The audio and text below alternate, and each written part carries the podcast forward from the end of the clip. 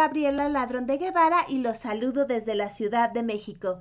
Me da muchísimo gusto estar con ustedes en esta nueva emisión de De Todo para Todos, donde tu voz se escucha aquí en RAO, Radio Alfa Omega. Agradezco a todos ustedes que nos sintonizan semana a semana y también en particular el día de hoy a nuestro productor Iván. Gracias.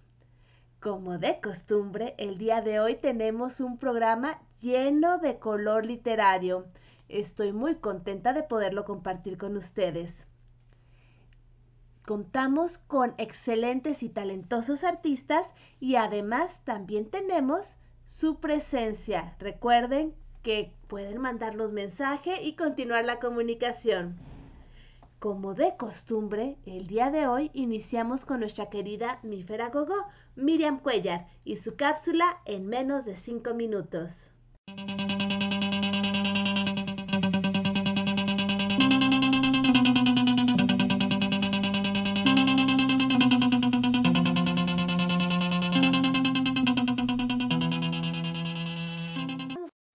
Hola, hola, bienvenidos a su cápsula en menos de cinco minutos. Y les saludo desde la majestuosa Ciudad de México, donde la lluvia nunca nos perdona. Y bueno, el día de hoy les voy a leer un texto titulado El perro, mejor amigo del hombre. Y dice más o menos así. Mucho se ha dicho que el mejor amigo del hombre es el perro Buscar o precisar cuándo surgió esta relación resulta un poquito difícil.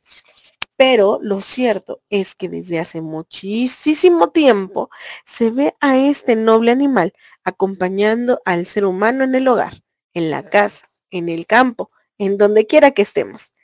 El cine y la literatura se han encargado de resaltar su nobleza y su bravura, así como aquella lealtad y cariño que siente por el hombre. Un perro es quien reconoce el gran Odiseo que, vestido de mendigo, regresa de Troya después de 20 años. Un perro, el San Bernardo, es el que lleva consuelo al hombre atrapado en la nieve para que no muera de frío. Un perro es a veces el juguete preferido del niño. Un perro es el lazarillo que conduce al invidente. Sin embargo, esta convivencia familiar es la que en un tiempo hizo peligroso a este noble animal. La hidrofobia de hidro, agua y fobos, horror o miedo, enfermedad común a los perros. Convertía a estos en verdaderas fieras que atacaban al hombre, aún a sus propios dueños, ya invadidos por la rabia, hidrofobia, su mordedura resultaba mortal, pues era inútil cuando cualquier medida para salvar a la persona que era mordida. El perro también moría.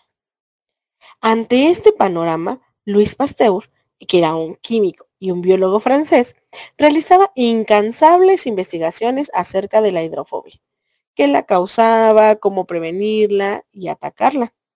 Después de intensos trabajos, al fin descubrió el agente que provocaba este mal. A partir de este descubrimiento, elaboró la vacuna que habría de proteger a los perros y el antídoto que salvaría al ser humano inoculando con la rabia. Considerado como el padre de la microbiología, sus investigaciones dieron origen a la era de las vacunas y revolucionaron la medicina humana y veterinaria. Gracias a Luis Pasteur, la hidrofobia ha sido controlada como causa de muerte, pues solo la irresponsabilidad de no vacunar al perro o de no atender de inmediato a la persona atacada pueden provocar un fatal desenlace. Hoy en México, las campañas para vacunar a los perros son periódicas y gratuitas. En nosotros está la responsabilidad de hacerlo.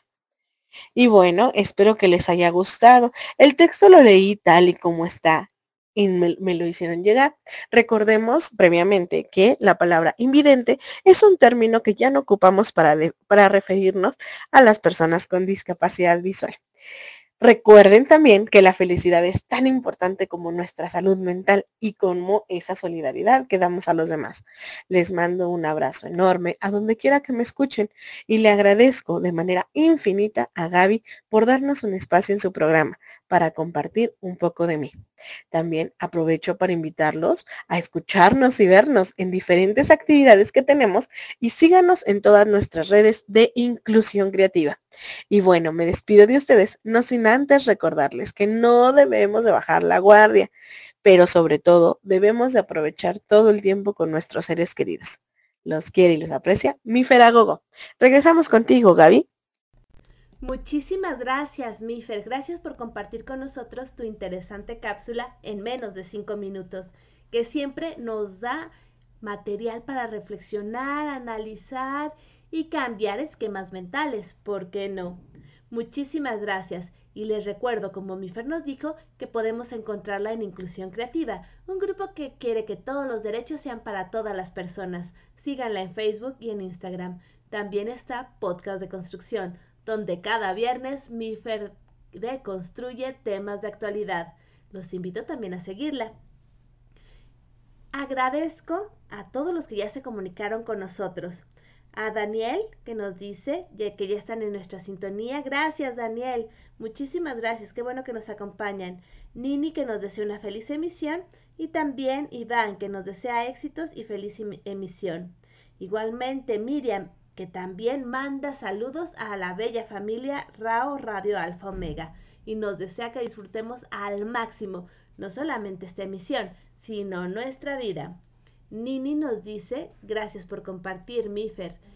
Cierto, a veces los temas que nos trae Mifer nos dejan tan descolocados que se nos olvida que es parte del día a día el reflexionar sobre lo que hacemos, lo que somos, lo que queremos. Y también para reflexionar sobre la importancia de la inclusión de todos en todas las actividades, cada quien de acuerdo a su propia realidad a su propio contexto y con las adecuaciones necesarias en caso dado. Pues muchísimas gracias y continuamos aquí.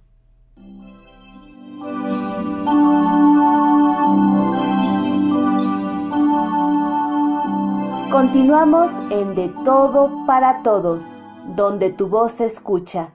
Aquí, en Radio Alfa Omega, con su anfitriona, Gabriela Ladrón de Guevara.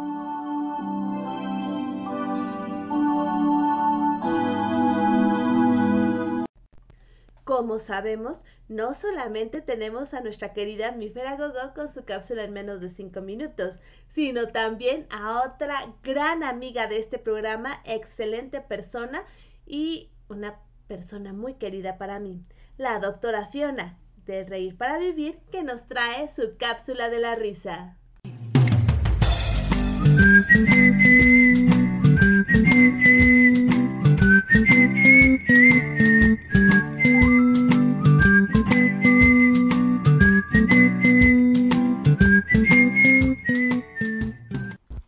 Hola, muy buena tarde. Les saluda la doctora Fiona de Reír para Vivir.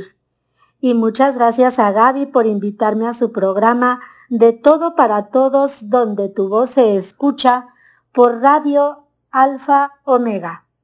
Y hoy les quiero platicar de una experiencia que tuve con el entrenador de Clementina. Clementina es una perrita que rescató mi hija en la carretera, pues la iban a atropellar. Estaba muy chiquita, apenas tenía un mes de nacida. Y como es una bala, la estamos llevando a clases de obediencia.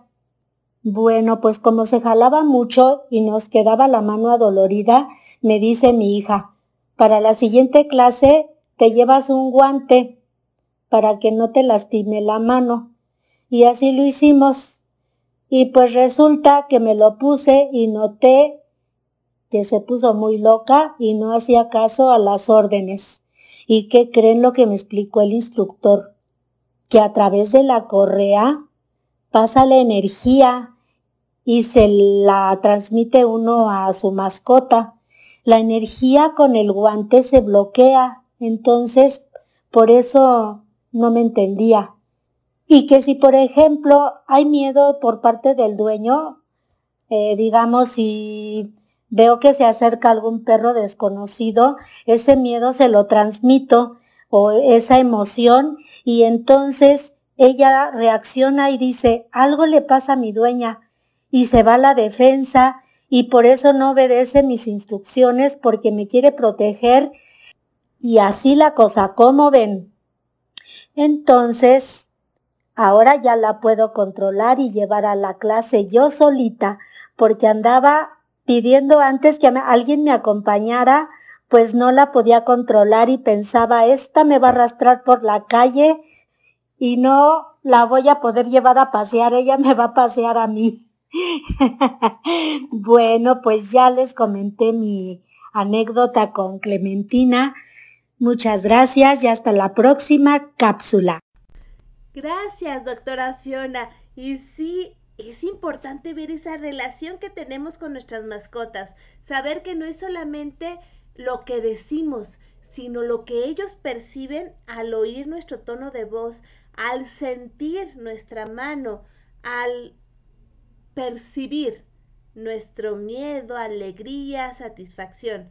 Ciertamente los perritos y las mascotas en general son muy receptivos. Y les platico que Clementina es muy traviesa. Es una perrita muy mimada, feliz y muy traviesa. Clementina, ¿qué estás haciendo hoy? ¿Estás en la mesa de la sala o quizás escarbando las macetas? Un beso a la doctora Fiona que nos compartió su cápsula de la risa y la importancia de mantener ese canal de energía abierto entre nosotros y nuestras mascotas. Besos también a la tremenda Clementina.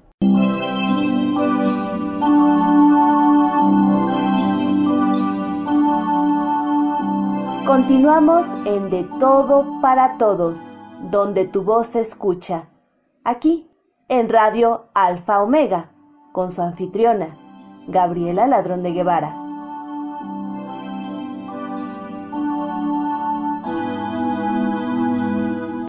Y continuamos aquí en De Todo para Todos, donde tu voz se escucha. Sabemos que no solamente es importante escuchar, sino entender de manera activa que la escucha no es quedarnos en silencio, sino abrirnos a las palabras del otro. Y hablando de palabras, tenemos a nuestra queridísima María Virginia de León y sus palabras de mujer. Los invito a abrir nuestro corazón y nuestra mente a las palabras de mujer. Muy buenas tardes. Me da muchísimo gusto saludarles desde la Ciudad de México en este programa de Todo para Todos, donde tu voz se escucha, con nuestra anfitriona Gabriela Ladrón de Guevara. Soy María Virginia de León y traigo para ustedes palabras de mujer. Hoy platicaremos sobre Elisa Carrillo, mexicana que con sus pasos ha logrado encantar a los críticos de ballet más importantes del planeta. Es sin duda la imagen de la perseverancia, es el esfuerzo y la pasión dentro de un mundo en el que las ganas de sobresalir y la disciplina constante son piezas clave para destacar entre un puñado de jóvenes con un mismo objetivo, ser los mejores bailarines del planeta. Nació en Texcoco, Estado de México, en 1981. Es la menor y la única mujer de cuatro hermanos. Su comienzo en el mundo del ballet clásico se suscitó cuando tenía cuatro años de edad, gracias a sus padres, Miguel Carrillo y Elisa Cabrera, al ser inscrita en una academia particular de baile. Sus aptitudes y condiciones de bailarina no pasaron desapercibidas por su maestra, quien le recomendó a su madre que la matriculara en una escuela de ballet profesional cuando tuviera la edad adecuada. Cuatro años después, Elisa ingresaba en la Escuela Nacional de Danza Clásica y Contemporánea del Instituto Nacional de Bellas Artes, donde realizó sus estudios de danza entre 1990 y 1997. Con tan solo 13 años de edad, Elisa ya había ganado un buen número de concursos nacionales, pero fue hasta los 15 cuando recibió una beca para aprender la técnica inglesa de ballet en el English National Ballet de Londres. Esto tras su participación en el concurso infantil y juvenil de la Ciudad de México, en representación de la Escuela Nacional de Danza Contemporánea. Concluidos sus estudios de dos años en dicho instituto y con tan solo 19 años de edad, fue invitada a formar parte de una de las compañías más importantes de ballet en el mundo, el Stuttgart Ballet de Alemania.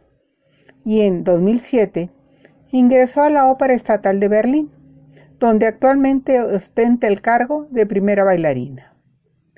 Junto al apoyo de su esposo, el bailarín ruso Mikhail Kaninstin, ha logrado conquistar el premio a la mejor pareja del decimosegundo Festival Internacional Dance Open en San Petersburgo, el alma de la danza, que entrega el Ministerio de Cultura de la Federación Rusa y además el más importante de todos, el Benoit 2019, con el cual la Asociación Internacional de Danza reconoció su excelsa ejecución del papel protagónico de Julieta en el ballet de Romeo y Julieta con el Ballet Estatal de Berlín en 2018. Se tituló como maestra de ballet en 2003. Su talento y pasión la han llevado a pisar numerosas ciudades para presentar galas de ballet, entre las que destacan Luxemburgo, Bangkok, Panamá, Jerusalén, Dubái, Ciudad de México, Guadalajara, Shanghái y muchas más de todos los continentes. Ha sido merecedora de numerosos reconocimientos y premios por su trabajo dancístico. El primero de ellos fue en 1996, al resultar ganadora de la medalla de oro en el concurso nacional infantil y juvenil de danza clásica. Años después, en 2010, durante su visita a México con el espectáculo Blancanieves, fue nombrada por la Cámara de Diputados y el extinto Conaculta, embajadora de la cultura de México. La prensa alemana no tardó en identificar el talento y constancia de la bailarina mexicana, y en 2011 la reconocieron como una de las 50 personalidades más importantes de Berlín. Justo en el marco de las celebraciones por el Bicentenario de la Independencia de México, las autoridades administrativas bautizaron la, la sala de bautizaron la sala de conciertos del Centro Cultural Mexiquense Bicentenario como Elisa Carrillo Cabrera, reconociendo así su trayectoria como bailarina de ballet clásico. Ese mismo año se creó la beca Elisa Carrillo Cabrera, un programa de apoyo a los niños y jóvenes practicantes de la danza clásica, quienes obtienen un estímulo económico para continuar con sus estudios artísticos, así como viajes a Europa para la continuidad de los mismos. En 2013, resultó ganadora junto con su esposo, el primer bailarín de la Compañía Estatal de Berlín, como mejor pareja, un galardón que es considerado el Oscar del ballet. En 2014, por otra parte, la Asamblea Legislativa del Distrito Federal le entregó la Medalla al Mérito en Arte por su aportación al ballet en México y en el mundo. La primera bailarina ha adquirido un gran compromiso no solo con el ballet clásico, también con el arte y la plena difusión del mismo. Por ello, en 2013, creó, junto con su esposo, la Fundación Elisa Carrillo Cabrera, una asociación civil mexicana no lucrativa, cuyo objetivo principal es identificar y ofrecer apoyo a niños con talento para la danza en México. Actualmente radica en Alemania. Escuchemos algunas de sus frases. Cuando salgo al escenario, quien baila es México. Hubo momentos en que me sentí sola, quizá me deprimí. No obstante, fue el amor y el deseo que tenía por bailar lo que me ayudó a sacar las fuerzas. Estoy muy orgullosa de llevar el nombre de México a cualquier escenario. Muchísimas gracias, María Virginia, por compartir con nosotros palabras de mujer. Y ciertamente podemos estar de acuerdo con Elsa Carrillo, que cuando vamos a algún evento internacional, vamos también con nuestro país, con nuestra patria. lo demostramos, lo llevamos y lo compartimos. Cada vez que leemos, cada vez que contamos un cuento, que cantamos una canción en un escenario, va nuestro país, nuestra identidad, lo que somos y quiénes somos con nosotros. Muchísimas gracias María Virginia de León por compartir con nosotros estas palabras de mujer.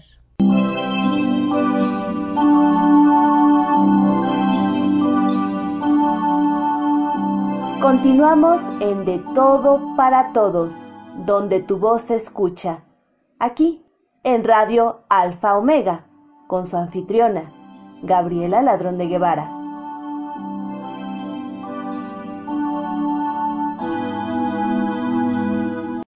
Y estamos aquí en De Todo para Todos, donde tu voz se escucha y ya tenemos saludos. Nini nos dice, gracias por compartir, muy interesante, doctora Fiona. También Katy Gómez nos dice, gracias Mifer, me encantó lo de las personas ciegas. Y Lucy Trejo, doctora Fiona, amé a Catalina. Ah, creo que se refieren a la perrita. Sí. Y bueno, es una es una bomba esa perrita. Bueno, en la música tenemos el día de hoy a Morat. Vamos a escuchar Amor con Hielo.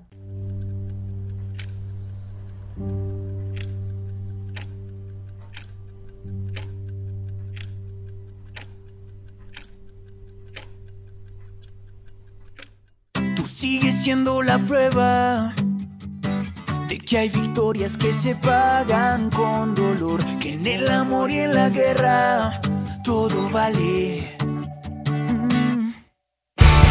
Saltaste tú de primera, dejando un barco que al final nunca se. Yo me quedé las sirenas, tú te ahogaste. Yo ya me olvidé del nombre de tu perro y de esa despedida en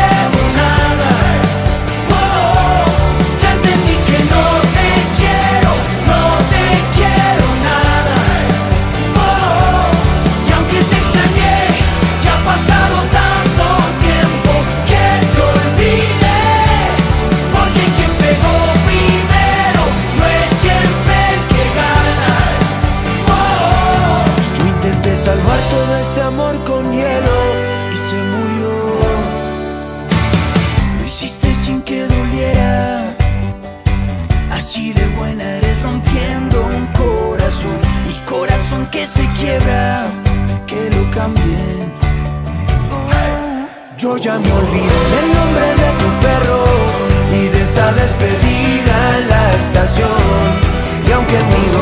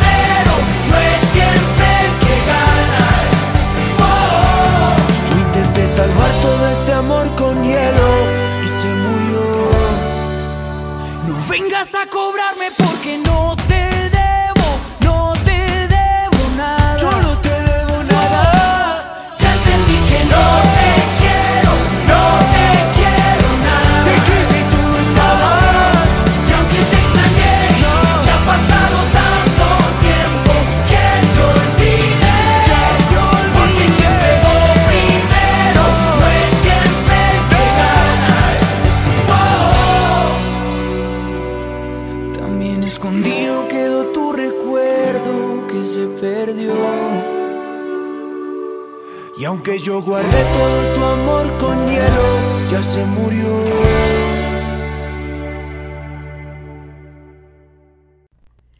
Escuchamos a Morat, Amor con Hielo. Morat es una banda colombiana eh, de pop latino de Bogotá. Su éxito que los lanzó a la fama internacional fue en 2015, Mi Nuevo Vicio. Este grupo maneja no solamente un pop latino, sino también eh, algunas canciones de protesta y como pudimos escuchar también canciones de amor, desamor con un ritmo muy pegajoso, muy simpático y que vamos a estar escuchando el día de hoy. Ellos fueron Morat.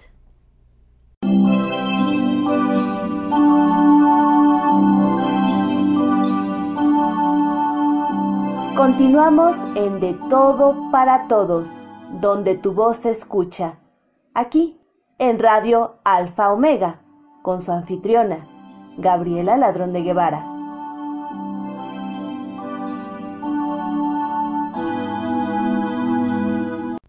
A continuación, tenemos a nuestras queridas Bululúes, narradores de historias, e iniciamos con Leti Catalán. ¿Qué nos trae el día de hoy? Los invito a escucharla. Hola, los saludo desde Rao Radio Alfa Omega, de este programa de todo para todos, donde tu voz se escucha. Gracias por la invitación de nuestra querida anfitriona, Gabriela Ladrón de Guevara. En esta ocasión comparto con ustedes este texto escrito por la señora Elena Poniatowska y dice así, El recado. Vine Martín y no estás. Me he sentado en el peldaño de tu casa, recargada en tu puerta, y pienso que en algún lugar de la ciudad, por una onda que cruza el aire, debes intuir que aquí estoy. Es este tu pedacito de jardín. Tu mimosa se inclina hacia afuera y los niños al pasar le, arrancan las ramas más accesibles. En la tierra, sembradas alrededor del muro, muy rectilíneas y serias, veo unas flores que tienen hojas como espadas. Son azul marino, parecen soldados. Son muy graves, muy honestas. Tú también eres un soldado. Marchas por la vida. Uno, dos, uno, dos. Todo tu jardín es sólido. Es como tú tiene una receptidumbre que inspira confianza. Aquí estoy, contra el muro de tu casa, así como estoy a veces contra el muro de tu espalda. El sol da también contra el vidrio de tus ventanas y poco a poco se debilita porque ya es tarde. El cielo enrojecido ha calentado tu madre selva y su olor se vuelve aún más penetrante. Es el atardecer el día va a decaer. Tu vecina pasa. No sé si me habrá visto.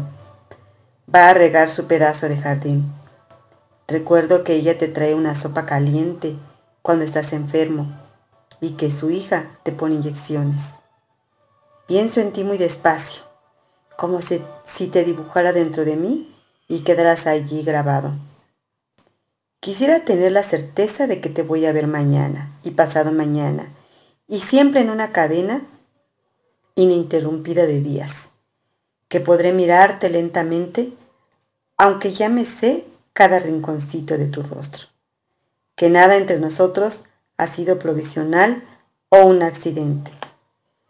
Estoy inclinada ante una hoja de papel y te escribo todo esto, y pienso que ahora, en alguna cuadra donde camines apresurado, decidido como sueles hacerlo, en alguna de esas calles por donde te imagino siempre.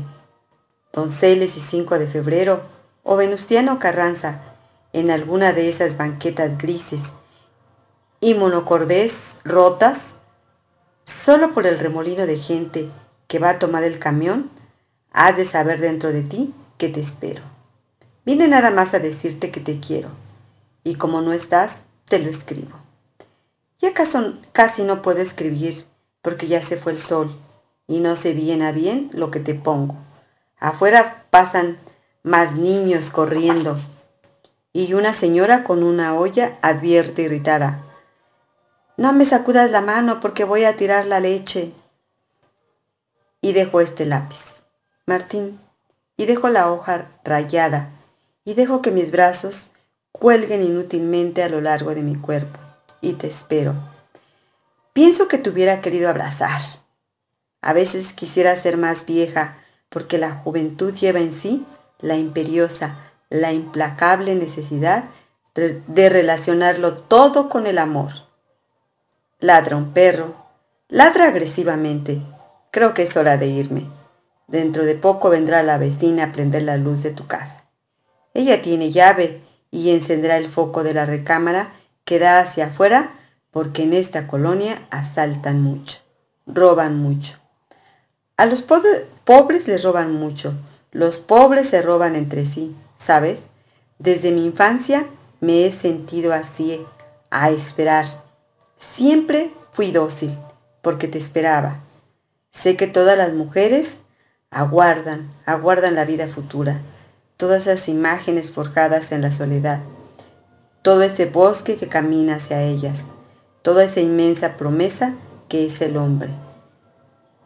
Una granada que de pronto se abre y muestra sus granos rojos, lustrosos.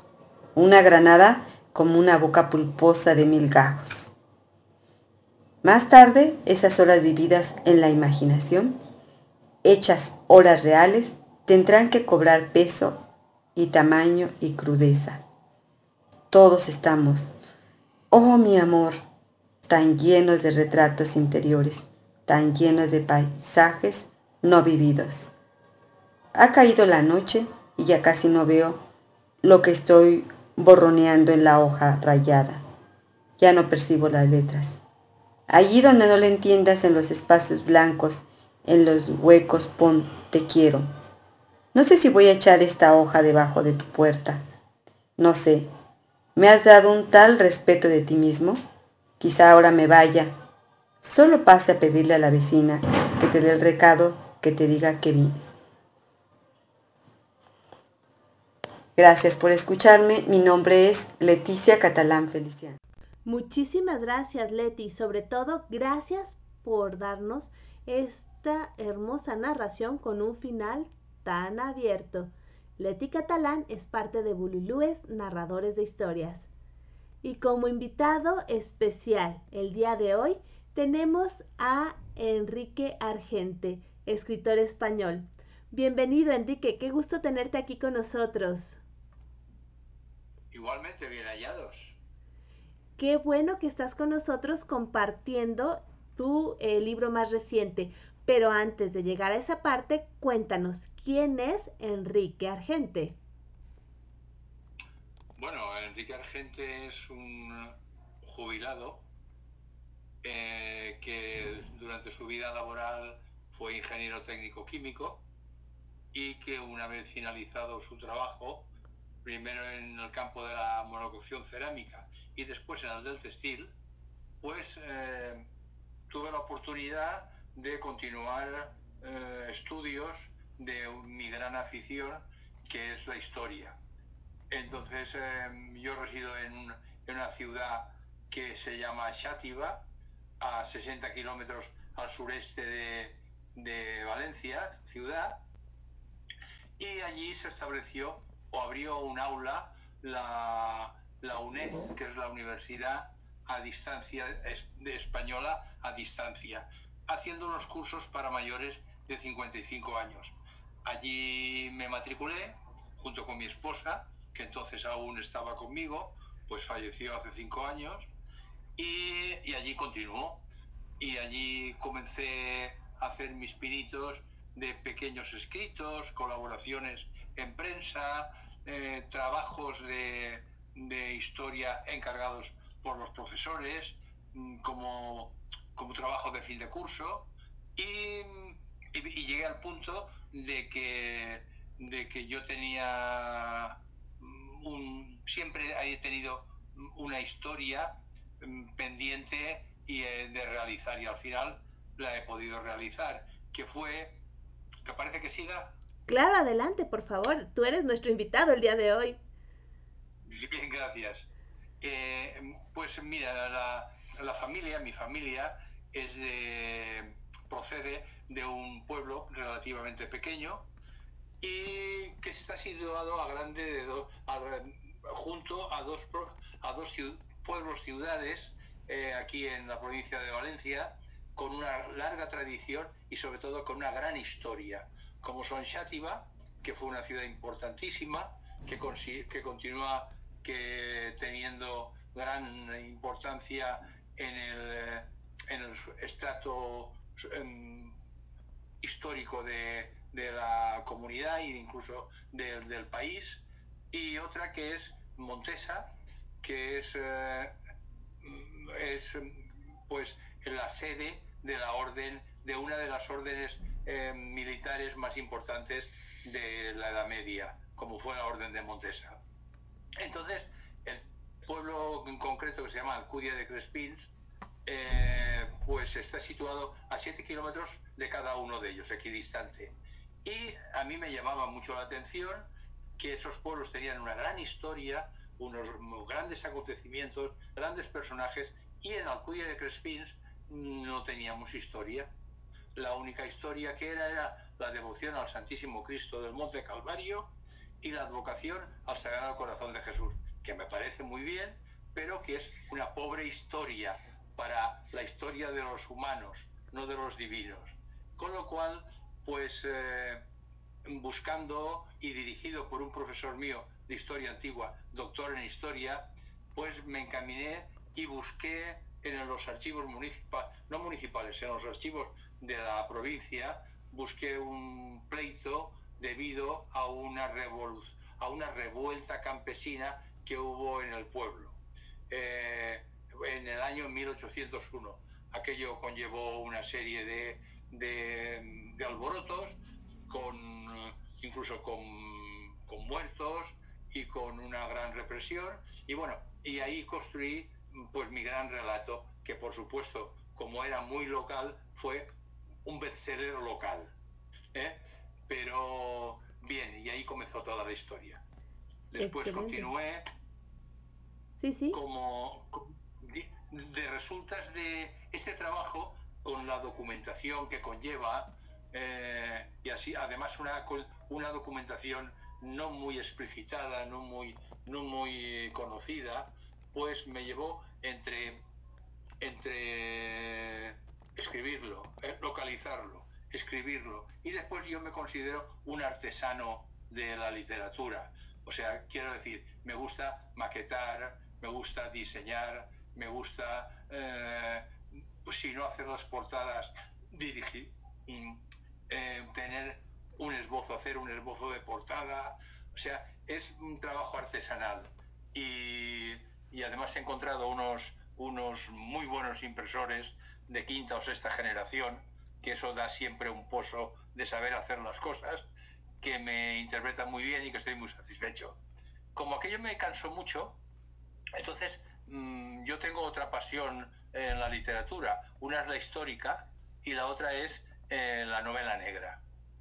Y pues un poco para descansar, para pasármelo bien, para lo que los italianos llaman un divertimento, pues creé un personaje, pensé en crear un personaje que al estilo de los que en Europa están muy de moda, como pueden ser eh, el inspector Brunetti, eh, Camilleri, nuestro Vázquez Montalbán, eh, Dona León y todas estas eh, Marcos, Petros Marcaris y, pues un poco de tanto leerlos al final algo aprendí. Y creé un personaje que yo le llamo Paco Puig, que es mm, él tuvo un problemilla, pero lo solucioné creo que bien, porque cuando fui a buscar una policía o un policía o un cuerpo policial estaban ya todos ocupados, que si la CIA, que si el, M, el M15, que si la Gendarmerie, que si la Guardia Civil, total, que mm, fui a parar al final a Europol. Europol es la Agencia Europea de Policía, no es una policía como tal, está al servicio de Europa y lucha contra todo el crimen organizado dentro del ámbito de la Unión Europea. Creé este personaje y con él ando ya con una trilogía hecha y presentada y actualmente tengo una, una de las obras presentado a un premio literario que no voy a decir ni dónde ni cuándo por la discreción que nos obliga el, haber firmado una, una, cláusula de confidencialidad. Y ando también ahora trabajando, ya llevo como 90 folios en, en otra. Y para completar esto, pues entre tanto me entretuve en hacer mi última novela, que como muy bien has dicho tú, es de carácter histórico o historicista, como dicen los, los teóricos, que se llama Nutka, una, una guerra olvidada, y que, y que su base de acción radica todo en, toda en el virreinato de, Nuevo, de Nueva España. Si, creo que si no os molestáis, que, que digo que dio origen al México actual. Sí, así es, así es, el virreinato de la Nueva España. Posteriormente, ese territorio es lo que ahora conocemos como México. Después de, ya sabemos, independencia, revoluciones, todo eso. Y bueno, y toda esa es mi historia literaria. Excelente. Y bueno, también eh, te gusta no solamente el escribir novela histórica, sino con intriga, pasión, eh, misterio, bien sazonadita. Sí, pero no, no, no soy muy, muy asesino yo. No mato, no mato mucho. Eh, mis novelas estas de intriga y de, sobre todo de, de sí, de, sí, de, de delincuencias, ¿no? Las, las, las baso más bien en hechos Mm, que llegan a noticias de hechos. Por ejemplo, el primero, el primero que se llama Operación Verdi eh, concluida, pues aquello, aquello lo cogí, primero ya, ya te he comentado, como para pasármelo yo bien y aquel lector que, que tuviese la amabilidad de leerme, que se lo pasase bien conmigo. Con lo cual fue una especie de un, una novelilla, digo yo porque es la más pequeñita de todas, que me sirvió de presentación de los personajes, de ubicación y todo ello rodeado en tres, en tres, mm, en tres patas. Esa mesa se sustenta en tres patas. Una es el, eh, una es el, el inspector, ¿eh? que es del barrio donde yo nací, del barrio de Ruzafa, ah. que es un barrio muy popular y con mucho arraigo en Valencia. Después tiene una afición que es el fútbol, o sea que es del Valencia Club de Fútbol, conocido también como Choto Valencianista, y finalmente pues eh, anda enamoriscado con una señorita y, y en amores, y además son grandes aficionados a la ópera.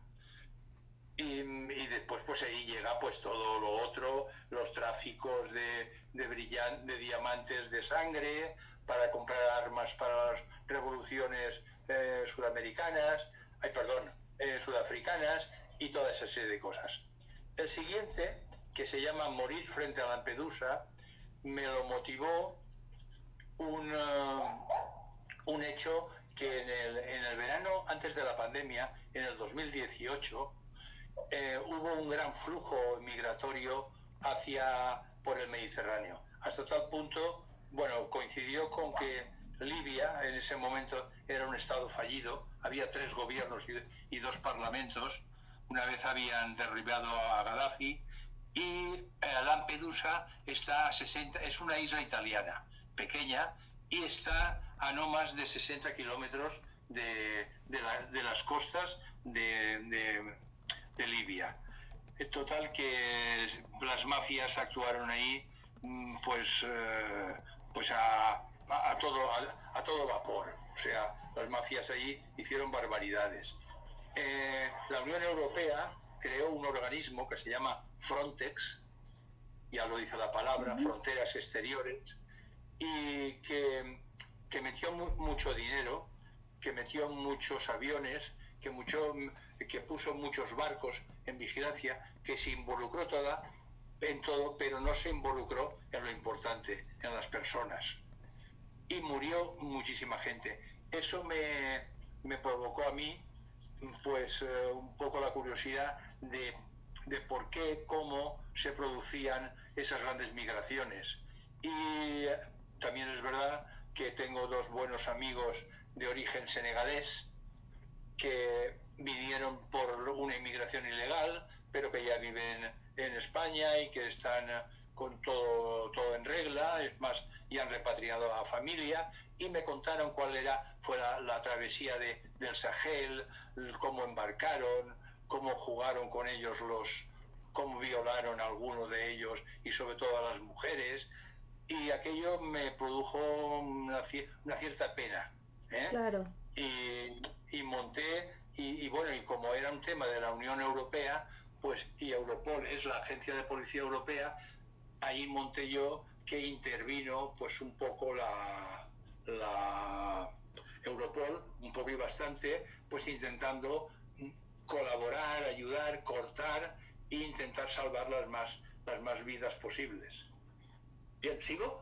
No, adelante, sobre todo que como lo que comentas es muy interesante, que tu inspiración no viene solamente de eh, una situación eh, ficticia o de algún, eh, algún punto de, de, inflexión, sino que también te alimentas de la realidad de que muchas veces es cruda.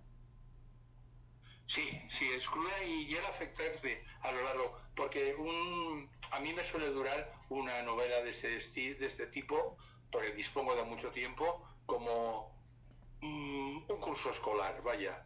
Eh, el verano ya es para prepararlo y tal, y a la próxima temporada presentarlo.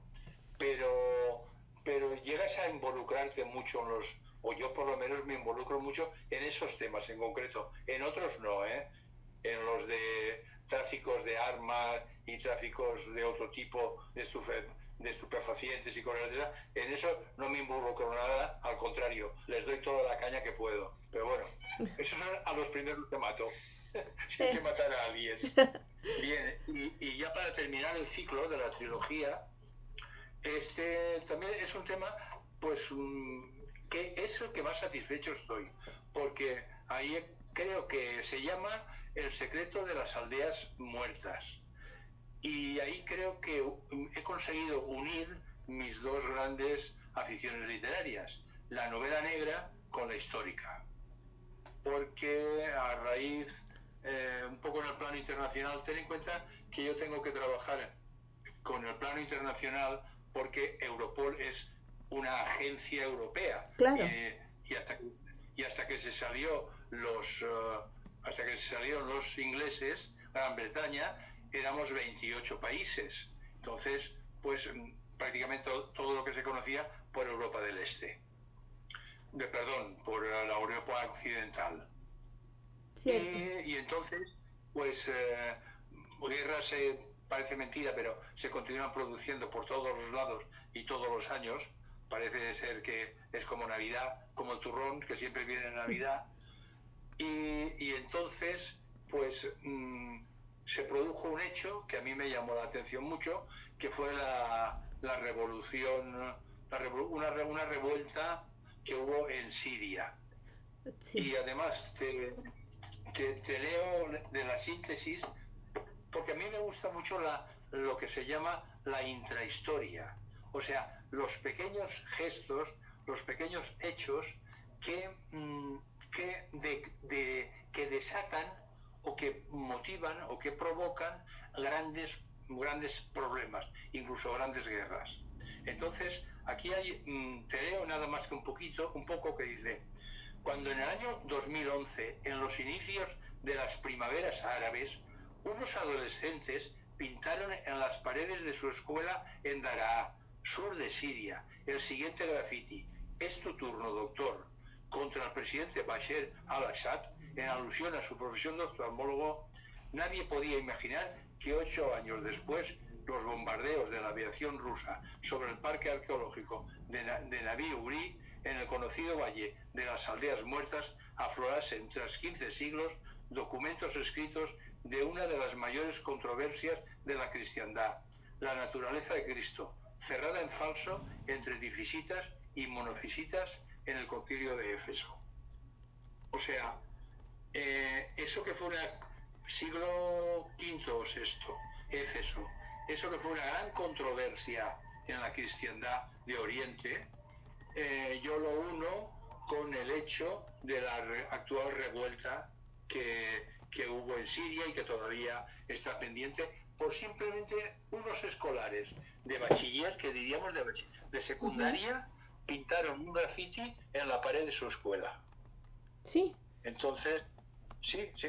Ese fue el hecho real que, que desencadenó toda esa guerra, que aún está latente ahí, ¿eh? Irak, Siria, eh, norte de Turquía, con los kurdos.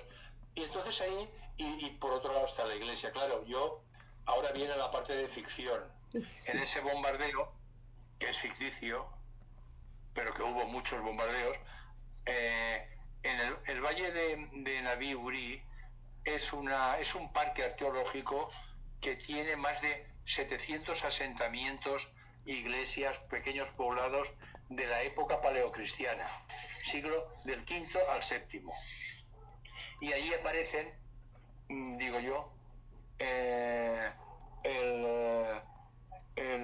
los, aparece el testimonio de, de los, los cánones de Nestorio, que Nestorio defendía una postura y en Constantinopla defendían otra. Total que a Nestorio, a Nestorio lo excomulgaron, le hicieron mm, varias cosas raras y el hombre murió y yo y, sus, todos sus escritos los quemaron.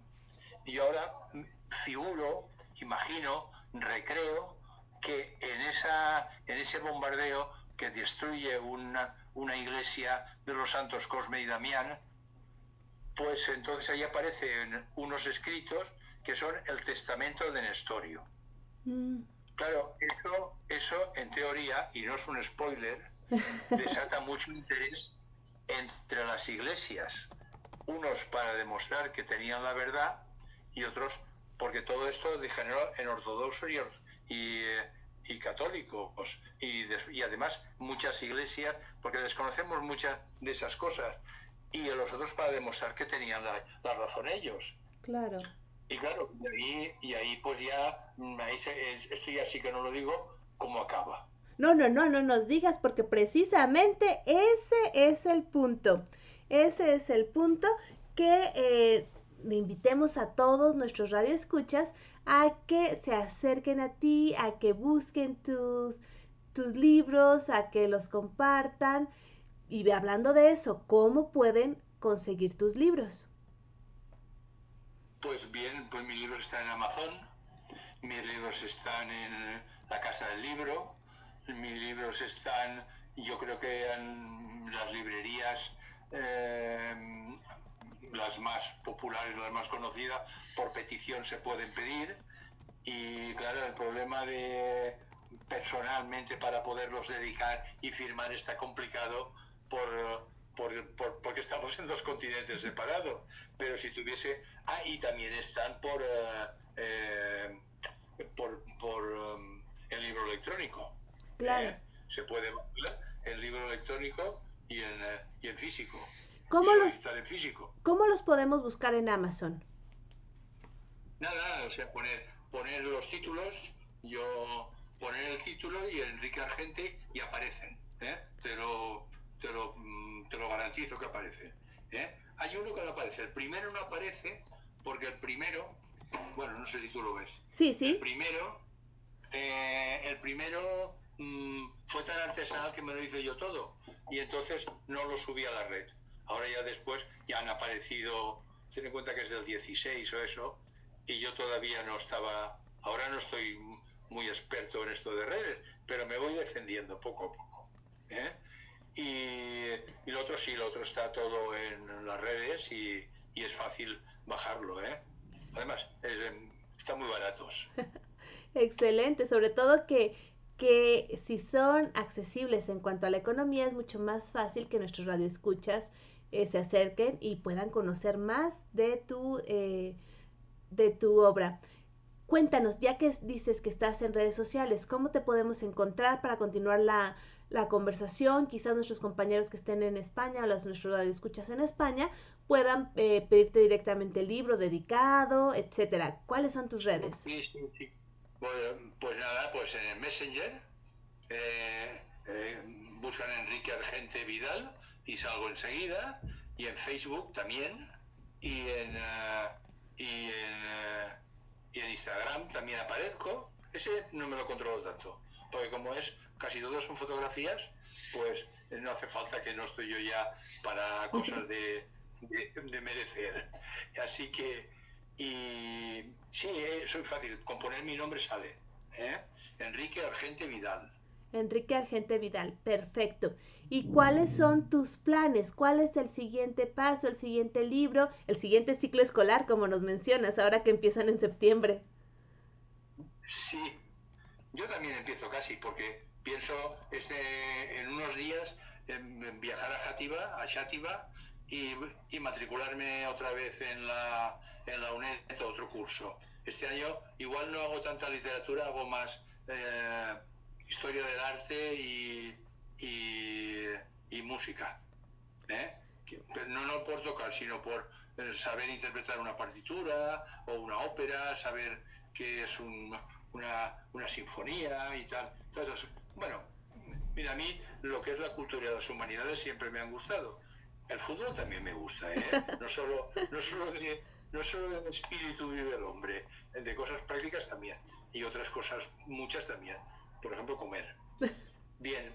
Eh, o sea, el, el, proyecto es, mira, eh, todo, todo lo actual, todo el momento actual que estamos viviendo, estamos saliendo de una pandemia que a mí me ha pillado dos novelas.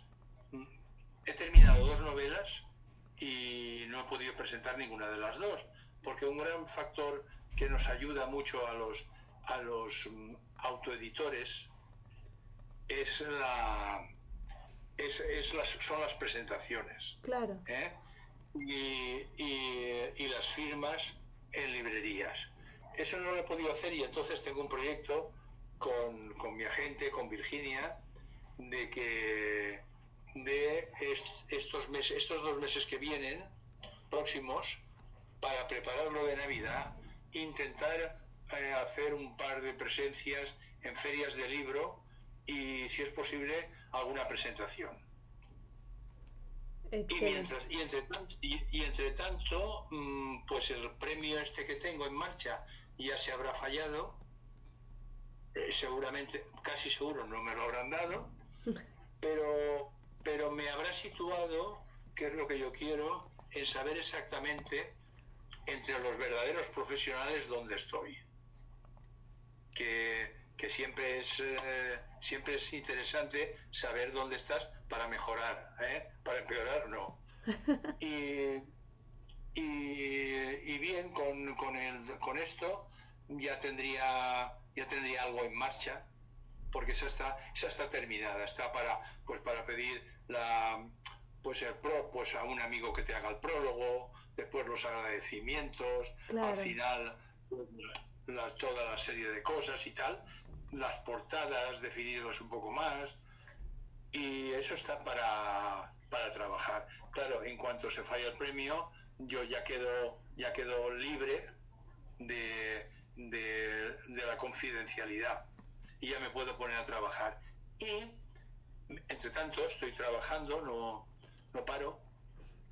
Estoy trabajando en un tema muy difícil, me está resultando muy difícil. Lo que pasa es que cada vez, mira, mm, yo esto de los, de los, porque vuelvo a escribir sobre, sobre Paco Puch, que es el, personaje. Ah, claro, tu personaje, tu inspector. Sí, mi, personaje estrella. ¿eh? Bueno, pues eh, digo que me está resultando muy difícil porque te he comentado que para mí la documentación y sobre todo la que los hechos sean reales, aunque después mm, yo los ficcione. ¿eh? Sí. Porque, claro, entonces mm, estoy en un tema de criptomonedas. Mm, sí, sí, sí. Muy de actualidad. sí. Entonces, el libro, yo una de las cosas que hago es buscar primero el título y así tengo el punto donde quiero ir. Muy interesante. Las cosas, después em, hay que dejar un poco como a los caballos. Mm, yo no he subido nunca a caballo, pero sé que hay un momento en que le dejas las riendas un poco sueltas y el caballo va a su marcha y acelera y se detiene ante y pita un obstáculo, según me han dicho los que lo, los que practican equitación. Entonces, muchas veces empiezas una novela y tienes un plan. No, yo no tengo nunca un esquema cerrado. Tengo un, un gran esquema, pero, pero poco a poco la misma novela te va pidiendo los personajes, te los va presentando. Ahora necesitas esto, ahora necesitas lo otro. Si no coges el tren no podrás ir a esa ciudad. O sea, es una cosa, no sé, es, es natural, es una cosa natural. No hay que forzar las cosas ni hacerlas muy complicadas.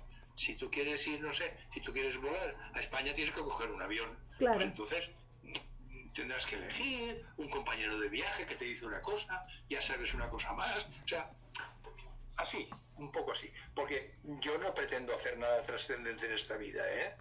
Yo intento comunicar, distraer y, y, si, y si hago algo de pedagogía sobre estos temas un poco rarillos que cojo, ¿eh?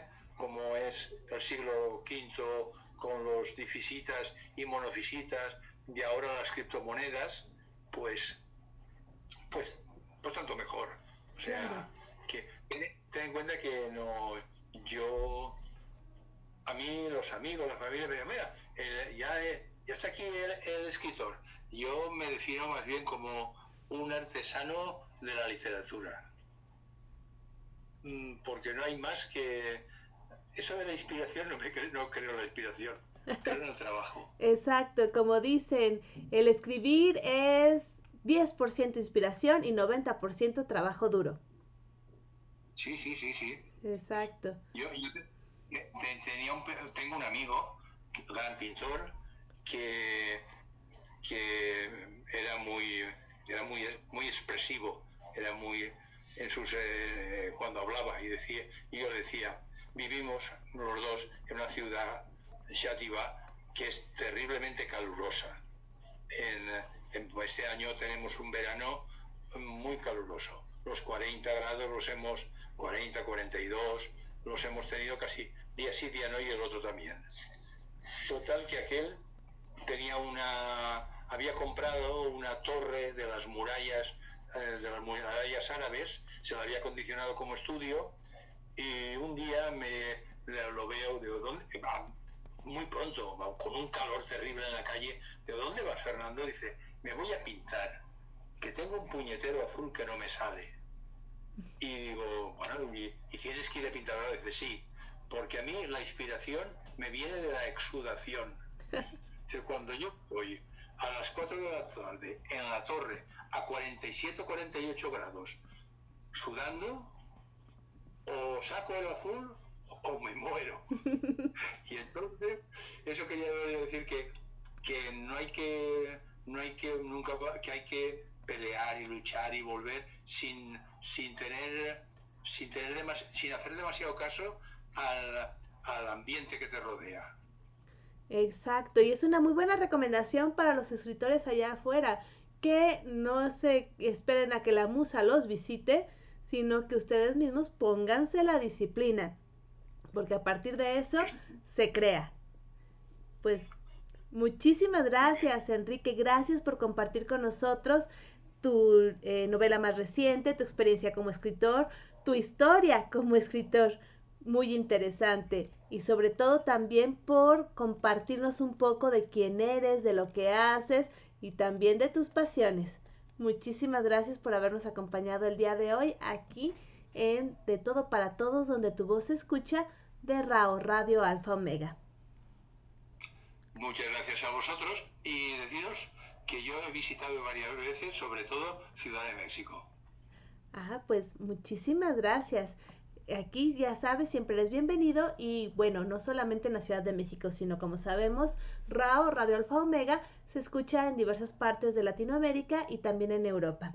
Así que, bueno, bienvenido y cuando, y cuando te den el fallo del concurso, también eres bienvenido, tanto a decirnos que ganaste como a decirnos, este es mi proyecto nuevo. No te preocupes, Gaby, que tendrás la primicia. Excelente, pues muchísimas gracias y mucho éxito en el concurso. Gracias. Buenas noches. Buenas, perdón, buenas noches en España. Son las 12 y 20 de la noche. Ah, aquí son las 5.20 de la tarde, así que buenas tardes. La- la diferencia horaria. Exactamente. Que afortunadamente, gracias al mundo digital, podemos conectarnos. Pues muchísimas gracias, Enrique, y mucho éxito en tus proyectos. Igualmente. Escuchamos a Enrique Argente, escritor español, que como pudimos constatar, está en pleno proceso creativo y también está presentando sus libros con tema histórico. Muchísimas gracias, Enrique, por habernos acompañado.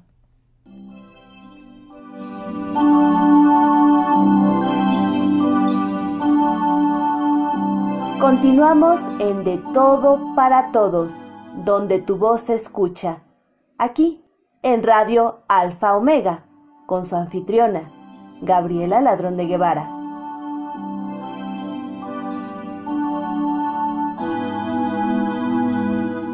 Continuamos aquí con nuestra emisión y tenemos varios saludos. Nini nos dice, gracias María Virginia por tan linda biografía, refiriéndose a las palabras de mujer de eh, María Virginia de León, que hoy nos compartió la interesante vida de la bailarina Elisa Carrillo.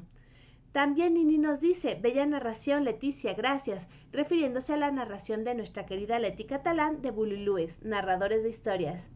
Y también tenemos al eh, maestro Armando Arroyo, que nos pide dedicarle al amor que lo hace respirar el siguiente texto.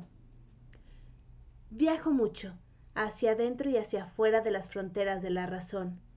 Viajo con un bastón, una pierna falsa y el corazón en la mano, siempre aireando. A veces lo aprieto demasiado y se ahoga y me protesta. A veces se pincha y sangra y deja huellas bien ya dulces, bien ya ácidas, las más incorrectas, como soy yo, sin posiciones de veleta. El corazón mío es como el bastón de una pieza, mas no como el cerebro, que solo busca mantenerme a salvo. Y entre ellos discuten. Gana el corazón el juego, porque soy pasional, directo, un imbécil si se quiere, pero que si se quiere, ama y forza el bastón. Ama y anda al mejor paso posible. Ama y sin pensar se entrega. Y con el corazón me pinto la conciencia, mientras que con el cerebro, a veces, mal escribo. Fragmento del libro Pirata sin barca de A3 Editorial de Armando Arroyo.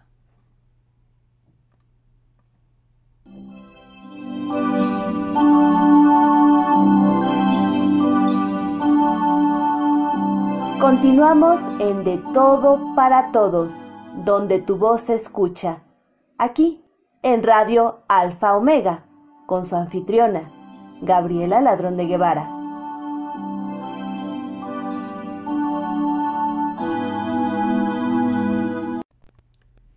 Y aquí, en De Todo para Todos, donde tu voz se escucha, tenemos a nuestras queridísimas Bululúes. La voz elegante de Elba Moncada nos trae un poema simple. Buenas tardes amigos de De Todo para Todos, donde tu voz se escucha, con su anfitriona Gabriela Ladrón de Guevara de León. A veces no entiendo la poesía. En ocasiones es muy complicada para mí.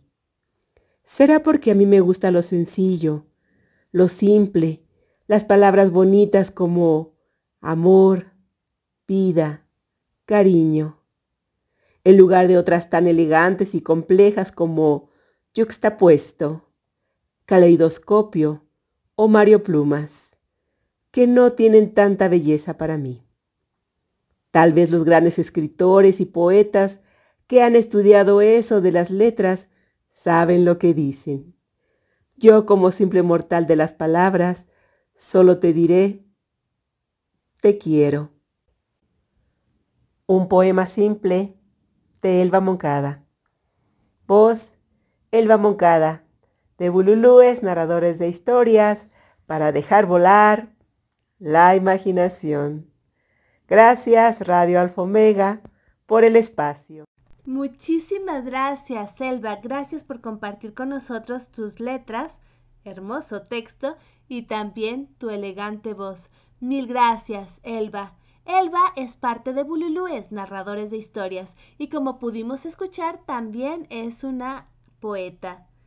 Ella participa con el grupo Bululúes dos veces al mes en sus funciones presenciales en la Casa de la Cultura de la colonia Santa María la Ribera, en la alcaldía Cuauhtémoc, aquí en la Ciudad de México. También podemos escucharla todos los viernes en las funciones virtuales de Bululúes Narradores de Historias en la página del mismo nombre. Igualmente les recomiendo que sigan a Elba Moncada en su página de Facebook, donde también nos comparte su trabajo en diversos festivales, ferias y actividades. Muchas gracias, Elba, por compartir con nosotros.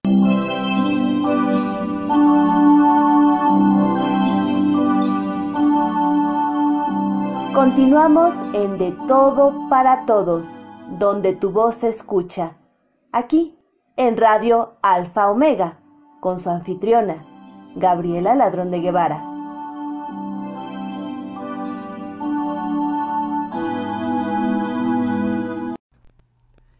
A continuación tenemos a Morat. ¿Cómo te atreves? Hoy me pregunto qué será de ti te tuve cerca y ahora estás tan lejos. Pero prohibirme recordar lo nuestro es imposible, es imposible. No me perdono, sé que te perdí. Pero expiraron los remordimientos. Fui dictador y el no dejarte ir debió haber sido mi primer decreto. Cuatro años sin mirarte tres postales un bolero. Dos meses y me olvidaste y ni siquiera me pensaste un 29 de febrero. Andan diciendo por la calle que solo le eres fiel al viento. El mismo que nunca hizo falta para levantar tu falda cada día de por medio. ¿Cómo te atreves a volver?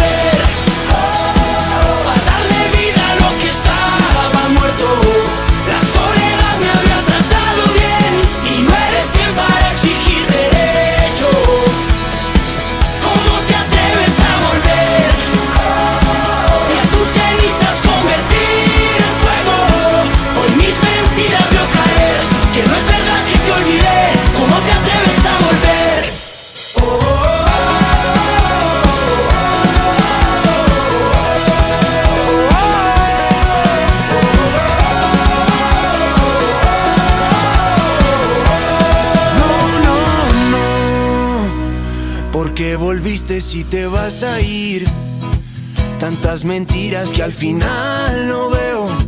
Nunca fui bueno para distinguir. Al fin y al cabo siempre me las creo. Cuatro vidas me juraste. Tres de odio y un te quiero. Dos consejos para darte. Prefiero ser un cobarde que olvidarte de primero. Diciendo por la calle. Andan diciendo por la calle. Que solo le eres fiel al viento. Que solo le eres fiel al viento. El mismo que nunca hizo falta para levantar tu falda cada día de por medio. ¿Cómo te atreves a volver? a darle vida a lo que estaba muerto. La soledad me había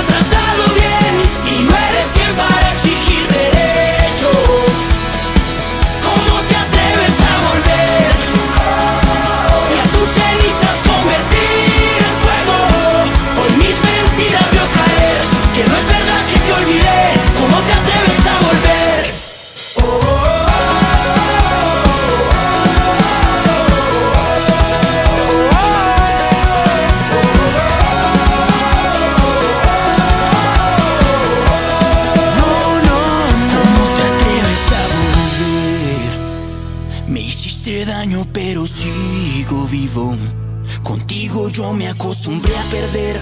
Mi corazón funciona sin latir. ¡No!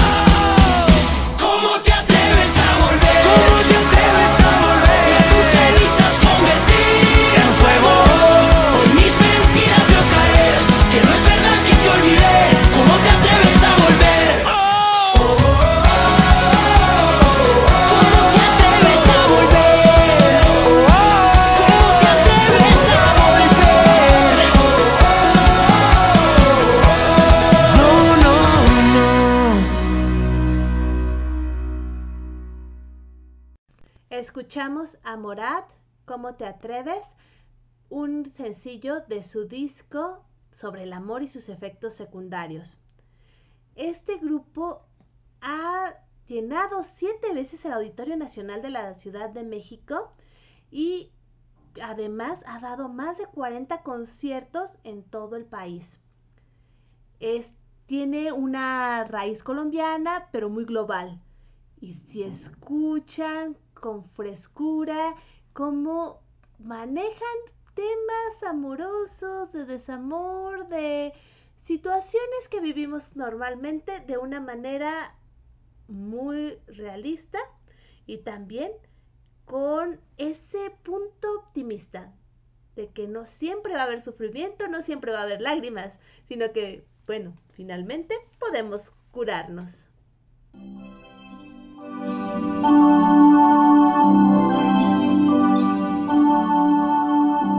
Continuamos en De Todo para Todos, donde tu voz se escucha. Aquí, en Radio Alfa Omega, con su anfitriona, Gabriela Ladrón de Guevara.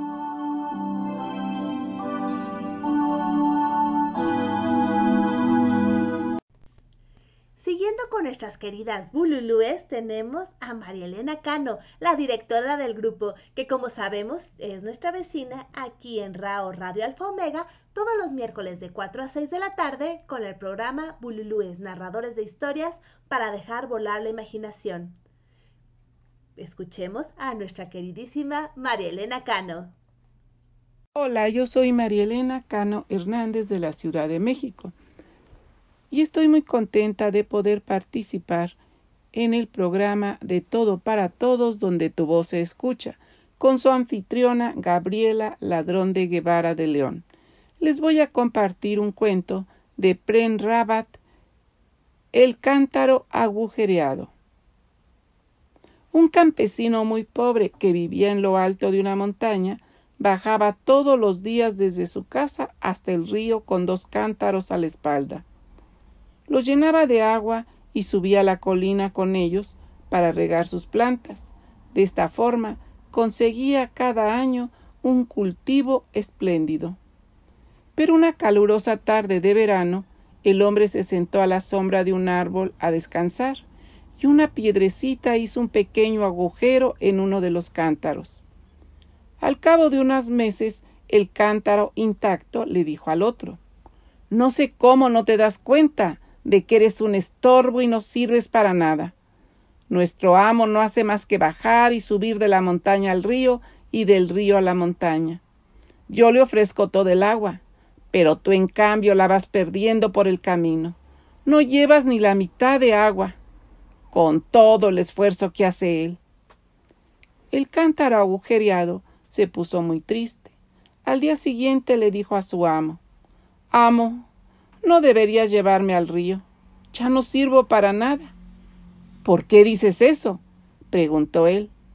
Porque tengo un agujero, y cada vez que subes cargado conmigo por la montaña, voy perdiendo el agua que recogiste en el río. Eres más valioso de lo que piensas, dijo de pronto el campesino. ¿O acaso no te fijaste en que ahora el camino de vuelta a casa está repleto de hormesas flores?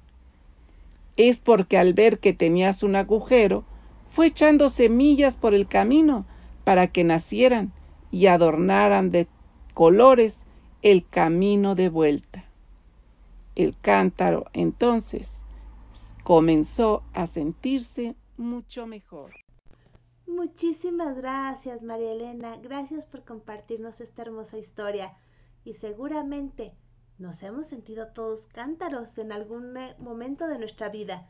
Y cuando vemos para atrás, podemos ver las flores que han crecido gracias a que hemos regado esos campos. Gracias, María Elena. Gracias por compartir.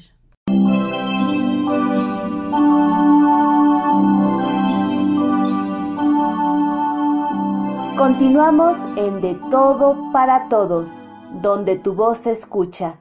Aquí, en Radio Alfa Omega, con su anfitriona, Gabriela Ladrón de Guevara.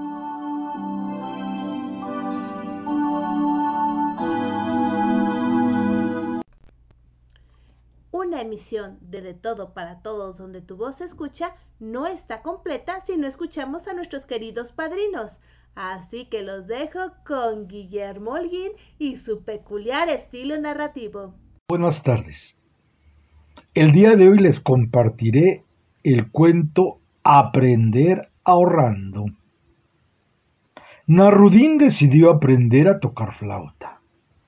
Se entrevistó con un profesor muy famoso y le preguntó cuál sería el costo de las clases. El profesor le dijo que el primer mes costaría tres monedas de plata y el siguiente mes solo una moneda por mes. De acuerdo, dijo Narudín. Comenzaré el segundo mes. Muchísimas gracias, doctor Guillermo. Ay, muy buena idea. Comenzamos el segundo mes. El doctor Guillermo Holguín es un narrador oral, lector en voz alta, declamador y tallerista de la Ciudad de México. Y los invito a seguirlo en su página de Facebook. También es pintor y decorador, así que pueden ver sus hermosas obras en la misma página de Facebook, Guillermo Holguín Castro.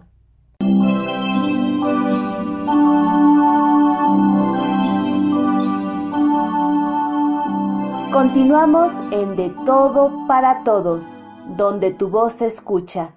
Aquí, en Radio Alfa Omega, con su anfitriona, Gabriela Ladrón de Guevara.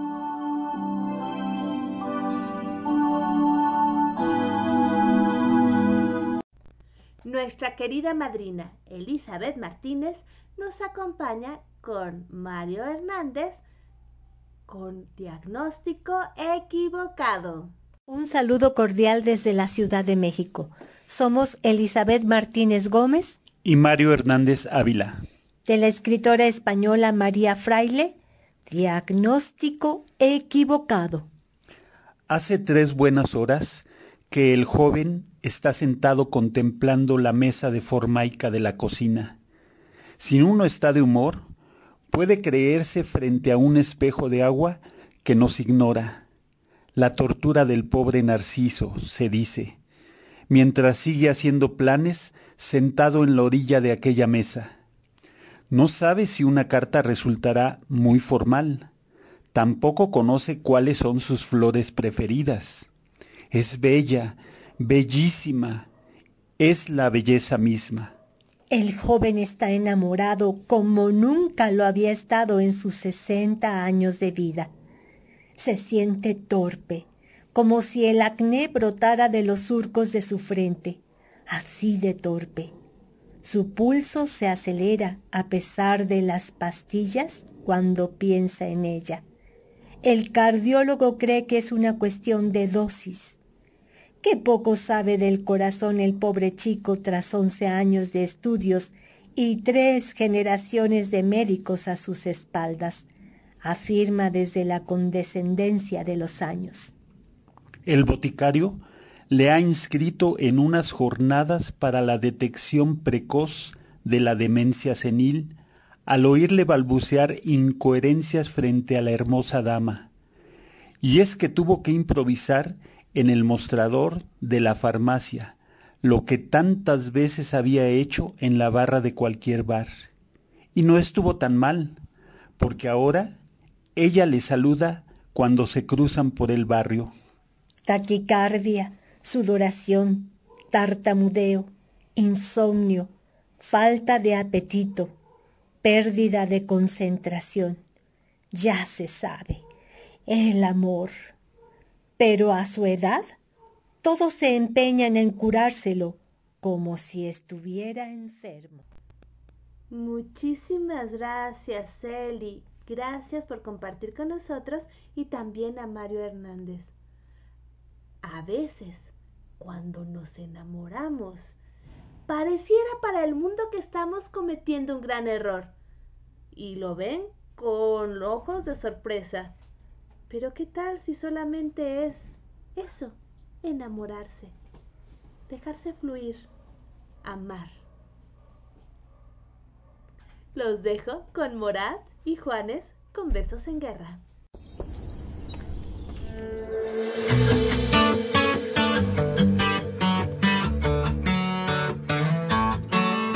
¿Quién te dijo esa mentira? Que eras fácil de olvidar. No hagas caso a tus amigos, solo son testigos de la otra mitad. Dos besos son demasiado y un beso no bastará. Y aunque adviertan al soldado, si está enamorado, en guerra morirá. Ya no tienes que cuidarme,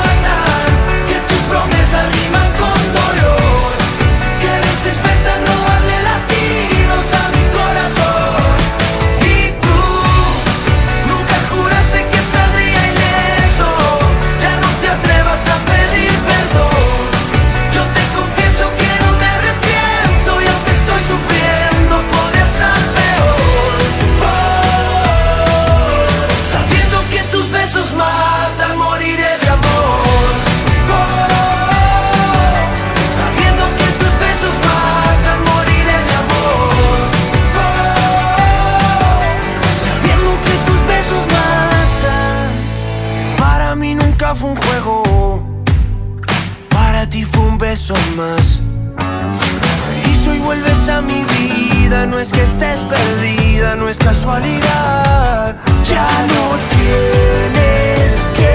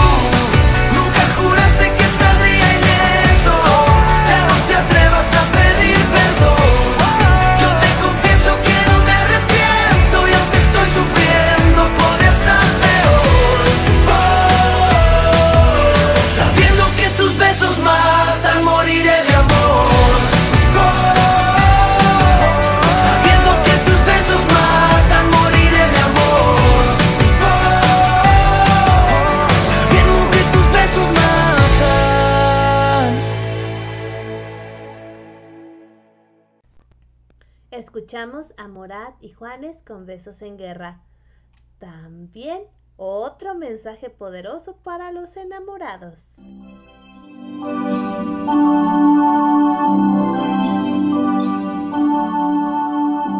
Continuamos en De Todo para Todos, donde tu voz se escucha.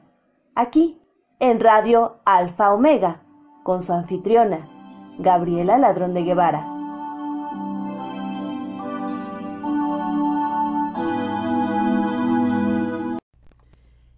Llegamos a la parte de nuestros invitados internacionales. Desde Cuba nos acompaña Héctor Méndez. Hola, los saludo desde Cuba. Mi nombre es Héctor Méndez y quiero compartir con ustedes un cuento popular. Un psicólogo en una sesión grupal levantó un vaso con agua. Todo el mundo esperaba la típica pregunta. eh, ¿Está medio lleno o medio vacío?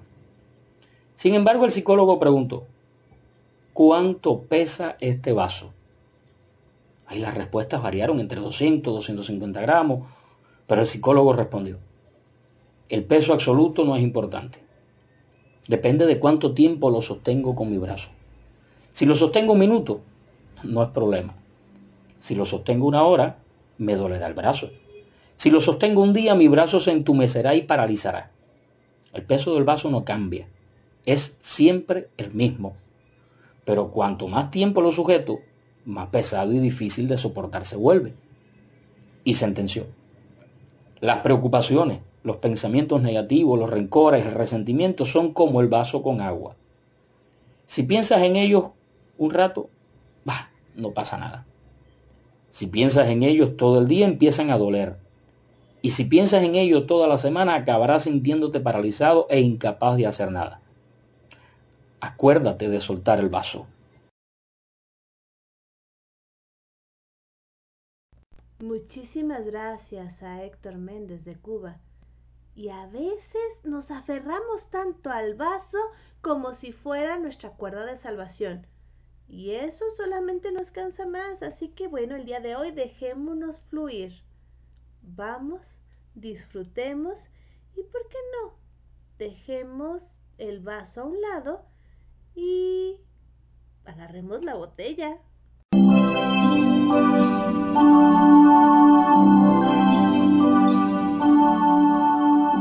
Continuamos en De Todo para Todos, donde tu voz se escucha.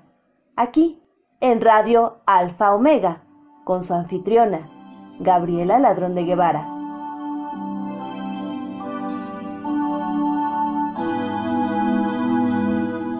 Gracias por sus comentarios. Nini nos dice bellas letras y voz. Elba Moncada, felicidades. También, gracias María Elena Cano. Y la misma Nini, gracias doctor Guillermo Holguín por compartir. Katy Gómez nos dice, amé a la perrita de la doctora Fiona, ojalá que nos platique más de sus aventuras. También tenemos saludos desde Monterrey de Quique, Ale y Andy, que saludan a todos los radioescuchas y a los artistas invitados. Saludos del doctor Guillermo Holguín para todos los invitados y una felicitación para el escritor Enrique Argente. Muchísimas gracias. Y yo sé que por lo menos dos personas muy conocidas de este programa esperan ansiosas este momento. Les presento a Luis Mansui con algo de su autoría. Mi nombre es Luis Rodrigo Mansui Linares, soy mexicano y este es un escrito que se llama Simbiótico. Convivo contigo ya hace mucho tiempo, con tus altas como la torre latinoamericana, pero también tan profundas como la fosa de las Marianas. Me cobijas cuando no se puede seguir, acaricias mi tristeza y te escondes en mi soledad. Aprovechas cualquier resquicio para hacerte presente. Me acompañas siempre, en una palabra, en una acción, incluso en un pensamiento. Sé que podría vivir sin ti, pero no tengo ganas de eso. Te has vuelto parte de mis días y, sobre todo, de mis noches, acompañándome en mi insomnio, en mis ideas sin cumplir. Sé que estarás en un futuro corto mediano y largo plazo. Hemos simbiotizado nuestra relación. No sé vivir sin ti ni tú sin mí. Tantos días oscuros, tantas noches eternas, tantas gotas derramadas, tantos lamentos callados. Mis ojos quedaron secos. Mis cuatro paredes testigas del silencioso tormento que me haces pasar. Me miran fijamente como en un juego de azar, apostando por el día que deje que la ruleta rusa solo tenga un hueco, casi sin opciones. ¿Qué será lo que me salve? ¿Qué será lo que te salve a ti? ¿Dejará de existir en esencia si te vas?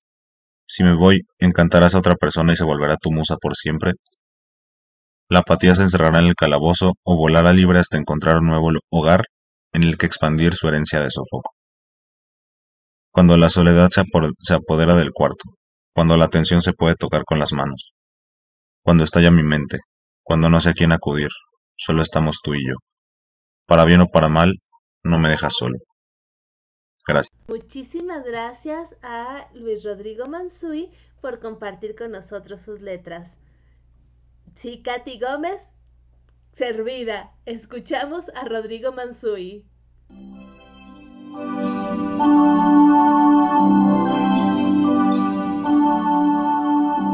Continuamos en De Todo para Todos, donde tu voz se escucha aquí en Radio Alfa Omega, con su anfitriona, Gabriela Ladrón de Guevara.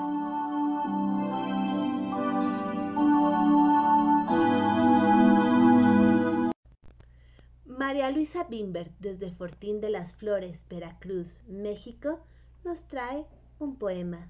Para la doctora Gabriela Ladrón de Guevara, con mucho gusto desde Fortín de las Flores, Veracruz. Soy María Luisa Bimbert Guarneros. Es un poema, no es de mi autoría, pero es un poema hermoso. Dice, tú, tú debes ser morena de Sevilla, bailar la jota al ritmo del pandero y ser la maja novia de un torero que busca en el tendido tu mantilla. Tú, tú debes mojar en manzanilla tu labio tembloroso y hechicero y hacer ostentación de tu salero entonando la alegre seguidilla. Tú debes oír si sales a tu reja el llanto de la guitarra que se queja de desdén en su idioma de sollozos, y terciado el mantón, crujiente y rico, pasar sobre las capas que los mozos extienden a tus pies en abanico. Gracias. Desconozco el autor porque tiene muchos años, que yo me lo aprendí, tenía como 18 años de edad, pero es un poema muy bonito. Muchísimas gracias, María Luisa. Tienes razón, es un poema hermoso. Desgraciadamente, el nombre del autor se ha perdido, pero si ustedes lo reconocen y nos pueden ayudar, mándenos un mensajito y así todos salimos de dudas y podemos buscar más poemas de este autor. Muchísimas gracias. Gracias María Luisa por compartir con nosotros.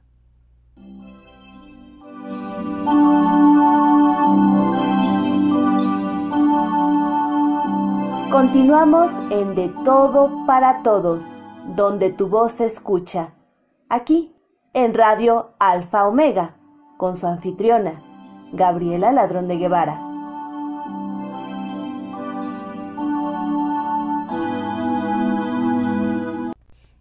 llegado al final de esta emisión.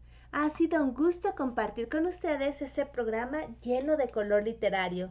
Tuvimos la entrevista de Enrique Argente, escritor español. Escuchamos a nuestra queridísima Miriam Cuellar, mi feragogo, y su cápsula en menos de cinco minutos. Las palabras de mujer de María Virginia de León y la cápsula de la risa de la doctora Fiona, de Reír para Vivir. Nuestros padrinos Elizabeth Martínez, y Guillermo Holguín nos acompañaron con su talento. También agradecemos a Mario Hernández su colaboración. Y escuchamos a María Elena Cano, Leticia Catalán y Elba Moncada de Bululúes, narradores de historias, y la poesía de Armando Arroyo. En la sección internacional tuvimos a Héctor Méndez, Luis Rodrigo Mansui y María Luisa Bimbert. Escuchamos Canciones de Morat, grupo colombiano de pop que nos deleitó con estas letras de rompe y rasga. La música, como siempre, de Fernando García, talentoso músico mexicano. Agradecemos a Rao Radio Alfa Omega la hospitalidad y a todos ustedes su amable escucha.